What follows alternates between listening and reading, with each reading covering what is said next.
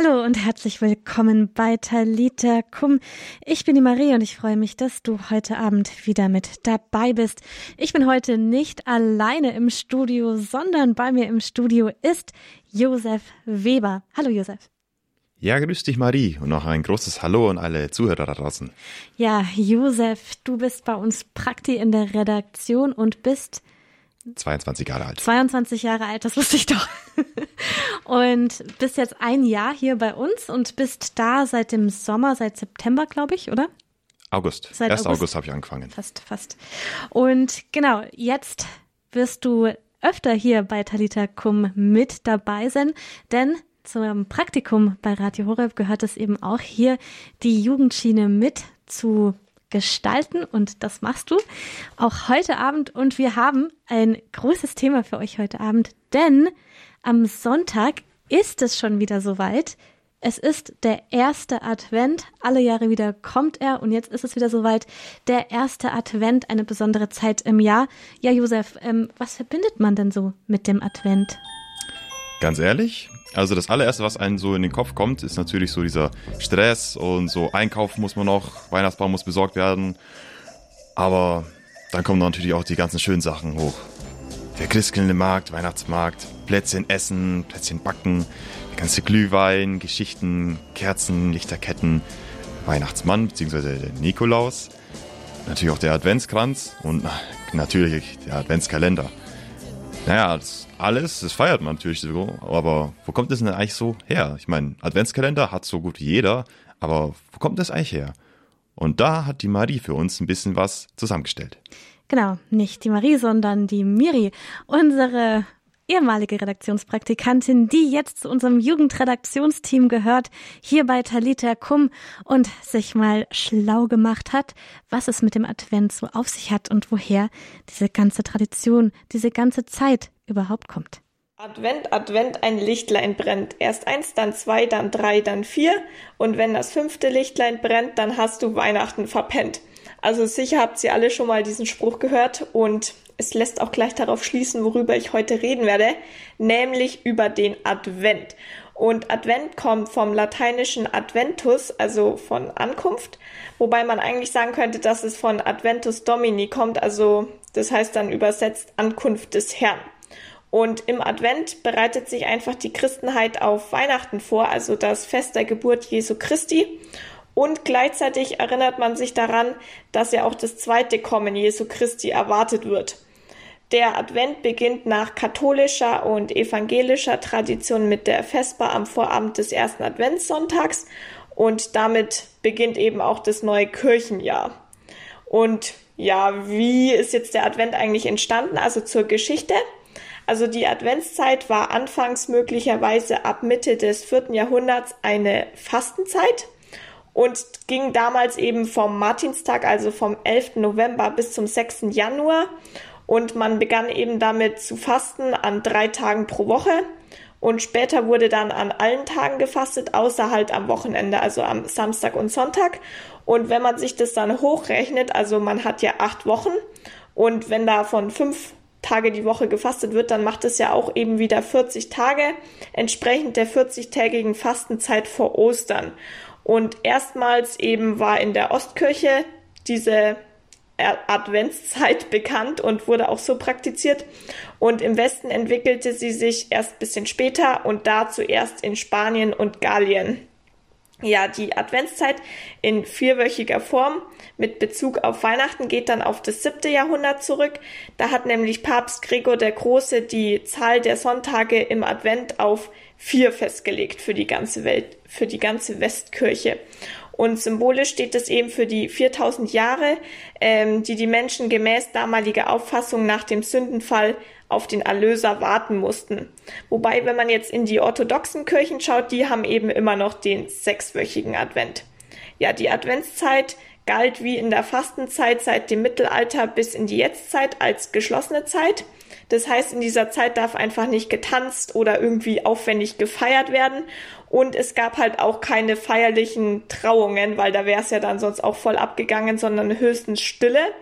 Wobei man, je, also stille Trauungen, wobei man jetzt seit 1917 das Adventsfasten nicht mehr machen muss, weil das wurde damals dann vom katholischen Kirchenrecht nicht mehr verlangt, sondern jetzt ist eben das Gebet mehr in den Mittelpunkt gerückt. Ja, jetzt gibt's ja ganz verschiedene Bräuche in der Adventszeit, also zum Beispiel den Adventskranz, der dürfte bekannt sein. Und der weist mit seinen vier Kerzen auf das Licht hin, das mit Christus in die Welt gekommen ist. Wie ist jetzt irgendwie der Adventskranz entstanden? Also 1839 ließ der oder ließ ein evangelischer Theologe im Betsaal des Rauen Hauses in Hamburg erstmals ein Wagenrad mit Kerzen bestücken. Und zwar waren das 23 Kerzen, also 19 kleine rote für die Werktage und vier dicke weiße für die Sonntage. Und nach dem Ersten Weltkrieg hat dann die katholische Kirche den evangelischen Brauch übernommen und mancherorts, vielleicht ist es in eurer Kirche auch so, haben die Kerzen die traditionellen liturgischen Farben. Also das sind dann auf dem Adventskranz drei violette und eine rosa Kerze für den dritten Adventssonntag. Ja, dann gibt's ja auch den Adventskalender, der dürfte auch sehr bekannt sein. da gibt's ja heutzutage, ich weiß nicht was für krasse Auswahl, also von Schoko über irgendwelche, ich habe jetzt gerade im Internet noch geschaut, weil ich habe tatsächlich noch keinen für dieses Jahr, was es da noch so alles an Angeboten gibt. Und dann gibt's ja auch die wildesten Sachen über Nagellecke und sonstigen Schnickschnack, also ja, und die sind eben im 19. Jahrhundert entstanden, so durch verschiedene Bräuche des Abzählens der Tage bis Weihnachten, aber da eben auch erstmal im evangelischen Umfeld. Also zum Beispiel war dann halt so eine Art und Weise, dass man 24 Kreidestriche an die Wand gemalt hat und die wurden dann halt nach und nach weggewischt. Und zunächst in Deutschland begann es dann ähm, mit Beginn des 20. Jahrhunderts und wurde da halt insbesondere für die Kinder eingeführt, damit die halt sehen können, wann Weihnachten ist und genau das dann halt so aktiv abzählen können. Und seit 1920 gibt's jetzt auch dann schon den Adventskalender mit den zu öffnenden Türen, weil das ist ja so auch was Klassisches. Genau. Dann gibt's auch noch Lichterbögen. Die kenne ich jetzt hier aus Augsburg oder jetzt auch Kempten noch nicht ganz so, aber das ist eben ein Relikt der erzgebirgischen Bergarbeitertradition. Und da wird nach Einbruch der Dunkelheit in vielen Fenstern eben ein mit Kerzen beleuchteter Schwebbogen aufgestellt. Und der symbolisiert eben, weil die Bergleute mussten ja in der dunklen Jahreszeit vor Sonnenaufgang in den Stollen und kamen eben auch erst nach Sonnenuntergang zurück, das heißt die ganze Zeit im Dunkeln. Und jedes Lied stellte da ursprünglich eine aus dem Berg zurückgebrachte Grubenlaterne dar. Und das heißt, ein vollständiger Lichtbogen heißt, dass alle Arbeiter wohlbehalten nach Hause zurückgekommen sind. Ja, und das ist halt eben eine besonders verbreitete Tradition in Sachsen, Thüringen, in der Oberpfalz und auch in anderen Teilen Europas. Ja, dieses Jahr wird's ja jetzt auch eher eine besinnliche Zeit, was ich eigentlich schon ganz gut finde, weil gerade ich habe halt oft den Stress, dass in der Adventszeit noch so viel zu erledigen ist. Also in der Schule werden die ganzen Schulaufgaben irgendwie hingelegt vor Weihnachten, damit dann die Lehrer wahrscheinlich gut korrigieren können über die Weihnachtsfeiertage. Und dann muss man noch auf die Adventsfeier und der Freund braucht noch ein Geschenk. Also es ist eigentlich halt mal voll der Stress und so wirklich zur Ruhe kommen war jetzt für mich bis jetzt noch nicht so richtig drinnen. Deswegen ist es ja dieses Jahr eigentlich recht angenehm, dass es auf jeden Fall ruhiger zugehen wird wie die letzten Jahre davor und man eben nicht von Weihnachtsfeier zu irgendwelchen anderen Weihnachtsfeiern hetzen muss oder halt im Geschenkestress ist, sondern man kann ja jetzt einfach mal lieber bewusst zur Ruhe kommen, zum Beispiel mit einer besinnlichen Lektüre oder ja, Plätzchen backen und die dann auch naschen, weil wir müssen ja seit 1917 nicht mehr fasten. Ja, vielen, vielen Dank, Miri, dass du hier mal bei Talita bei Radio Horeb zusammengefasst hast, was es mit dem Advent so aus sich hat, wo der überhaupt herkommt, wie wir den begehen. Josef, er ist bei mir hier im Studio, unser Redaktionsprakti. Ja, Josef, was wir haben jetzt schon einige Infos gerade bekommen von Miriam. Du hast am Anfang der Sendung gesagt, was man so mit Advent verbindet generell. Jetzt möchte ich aber von dir wissen, was verbindest du denn ganz persönlich mit Advent? Am meisten muss ich ehrlich gesagt beim Advent an die Sonntage denken.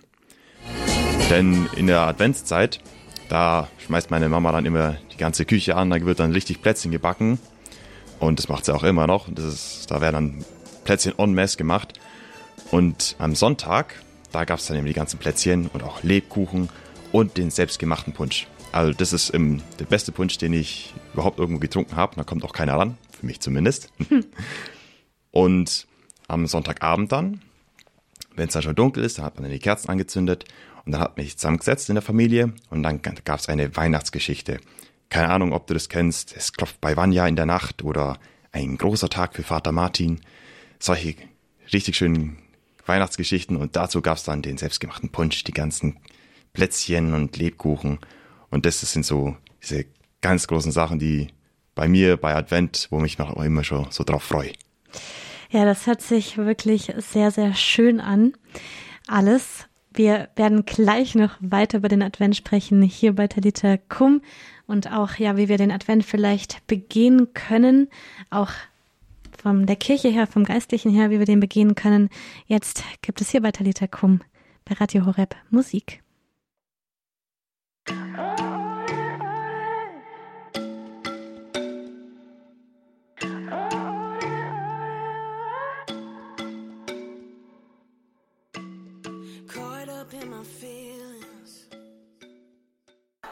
Talita Kum hier bei Radio Horeb. Unsere Sendung für Teens. Ich bin die Marie. Bei mir im Studio ist heute Abend der Josef, unser Redaktionsprakti. Und wir sprechen über den Advent, denn ja, der fängt an nächsten Sonntag. Und wir haben gerade schon gehört, ja, woher der Advent kommt, wie der früher gefeiert wurde. Und wir haben auch gehört von Miri, dass früher ja die Leute gefastet haben. Warum war das eigentlich so mit dem Fasten? Josef, dazu weißt du noch genaueres. Ja, das ist eine gute Frage, denn wir fasten ja jetzt nicht nur Advent, zum Beispiel ja auch Ostern. Und heutzutage weiß man nicht so wirklich, wieso hat man das überhaupt gemacht, beziehungsweise warum muss man denn das überhaupt machen? Und einer der ganz großen Aspekte vom Fasten ist, dass man wieder lernen muss, etwas wertzuschätzen. Denn wenn man es wirklich so sieht, wir, wir in Deutschland haben eine sehr gesättigte Gesellschaft das, was wir wollen, das können wir uns eigentlich im Supermarkt kaufen oder in irgendeinem anderen Laden. Und wir sind, haben alles immer sofort parat und es ist alles völlig überfüllt. Und Fasten bedeutet, dass man bewusst sagt, ich trete mal einen Schritt zurück, um den Wert von etwas wieder kennenzulernen. Da habe ich mal eine interessante Geschichte von einer Mutter gehört, die ihre, die ihre Kinder, die wollten die ganze Zeit Pommes. Die haben immer gebettelt, wir wollen Pommes. Weil Pommes sind ja lecker, wissen wir ja alle. Und gut, die hat denen anderthalb Wochen lang jeden Tag Pommes gemacht. Jeden Tag. Fanden sie super, die ersten drei Tage. Ja. Am Ende der Woche haben sie darum gebettelt, bitte keine Pommes mehr. Und in diesem, an diesem Punkt sind wir so ein bisschen. Und dieses Fasten heißt, bewusst etwas nicht zu tun, um sich darauf freuen zu können. Diese Vorfreude ist dieses, diese Vorfreude lernen. Ich meine, das kennt man auch ganz gut bei, beim Kindergeburtstag oder muss ja nicht der Kindergeburtstag sein, es kann ja auch schon der ganz normale Geburtstag sein. Wenn da was ansteht und man schon weiß, ja, ich schmeiße jetzt bald eine große Party, dann trifft man ja schon ewig Vorbereitungen. Die Getränke müssen da sein, es muss genug Snacks geben, was macht man an diesem großen Tag? Und man, man fiebert ja schon drauf hin. Man freut sich ja drauf, dass diese, dass da die große Party steigen wird. Ja. Und das ist Fasten auch. Man bereitet sich darauf vor. Das heißt auch diese Vorfreude und in dem Sinne ist es dann ja die Vorfreude auch auf Weihnachten, oder? Ja, genau. Und wir haben jetzt natürlich gehört, dass auf Weihnachten ja jetzt nicht mehr gefasst werden muss. Ich persönlich bin da schon ein bisschen froh drum. Es wäre sonst schade um die Plätzchen. Aber was ich auch lange nicht wusste, ist, dass Fasten nicht nur bedeutet, auf was zu verzichten, sondern man kann auch etwas tun und damit fasten. Klingt erstmal ziemlich komisch, aber wie wir gehört haben, Fasten heißt ja sich auf etwas vorbereiten. Mhm. Und das kann man auch, indem man etwas macht. Das muss jetzt nichts, extra, nichts Extravagantes sein oder man muss sich jetzt kein Bein ausreißen. Du kannst zum Beispiel einmal am Tag spazieren gehen oder auch einfach mal dir vornehmen, einmal am Tag oder viermal in der Woche in der Bibel zu lesen oder dir auch mal vornehmen, zweimal in der Woche eine heilige Messe zu besuchen, zum Beispiel auch eine Werktagsmesse. Sowas ist auch ein Fastenopfer. Das heißt, wir können auch durch unsere Taten ganz genau uns auf Weihnachten diesen Advent vorbereiten. Josef, bereitest du dich denn auf eine bestimmte Art und Weise auf Weihnachten vor? Da hast du dir was vorgenommen, was du machen, machen möchtest in der Adventszeit? Tatsächlich ja. Und ich möchte da auch ein bisschen so dieses Aufgreifen, etwas tun, dieses Tun-Fasten. Und zwar, jetzt vor allem in dieser Zeit, habe ich gemerkt, das Wichtigste, was man so ein bisschen schenken kann, ist so Zeit. Und deshalb habe ich mir jetzt vorgenommen, dass ich jetzt in einer Woche immer einen Brief schreiben möchte an eine Person, an die ich eigentlich nicht so oft schreibe. Weil das wird völlig unterschätzt. Weil wir, klar, wer kennt heutzutage nicht Social Media oder hat WhatsApp, Facebook, Instagram. Aber wenn wir ganz ehrlich sind, über einen Brief, der an einen persönlich adressiert ist und der nicht jetzt eine Rechnung ist oder irgend sowas, über den freut mich doch ungemein. Ja, das und stimmt. da habe ich mir jetzt so vorgenommen, okay, wir haben vier Wochen und pro Woche werde ich einen Brief schreiben an eine Person, die ich schon lange nicht mehr geschrieben habe. Das ist eine echt schöne Idee von dir, Josef.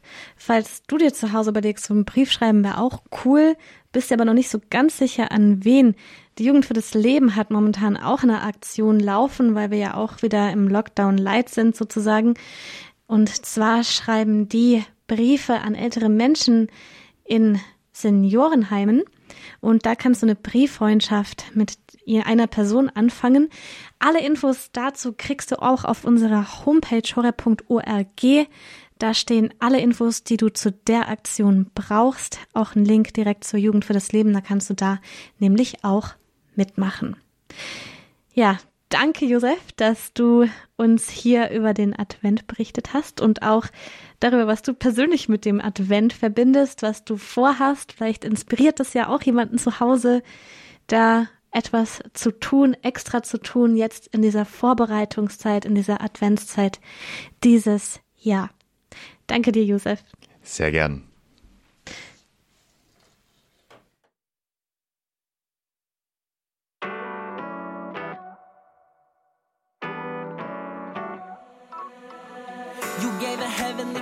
And now air in our chest. That's why we're singing it back to you. For every battle you won, for every ja, das war's auch schon wieder hier mit Talita Kum bei Radio Horeb. Nächsten Montag wieder um 18 Uhr sei wieder mit dabei. Wenn du dir die Sendung nochmal anhören möchtest oder mit anderen teilen möchtest, dann kannst du das tun auf unserer Podcast Mediathek auf unserer Website horeb.org. Da kannst du es dir downloaden, mit anderen teilen oder gib einfach Talita Kum bei Spotify an. Auch da findest du ab morgen den Podcast zum Nachhören. Bis zum nächsten Mal. Eure Marie.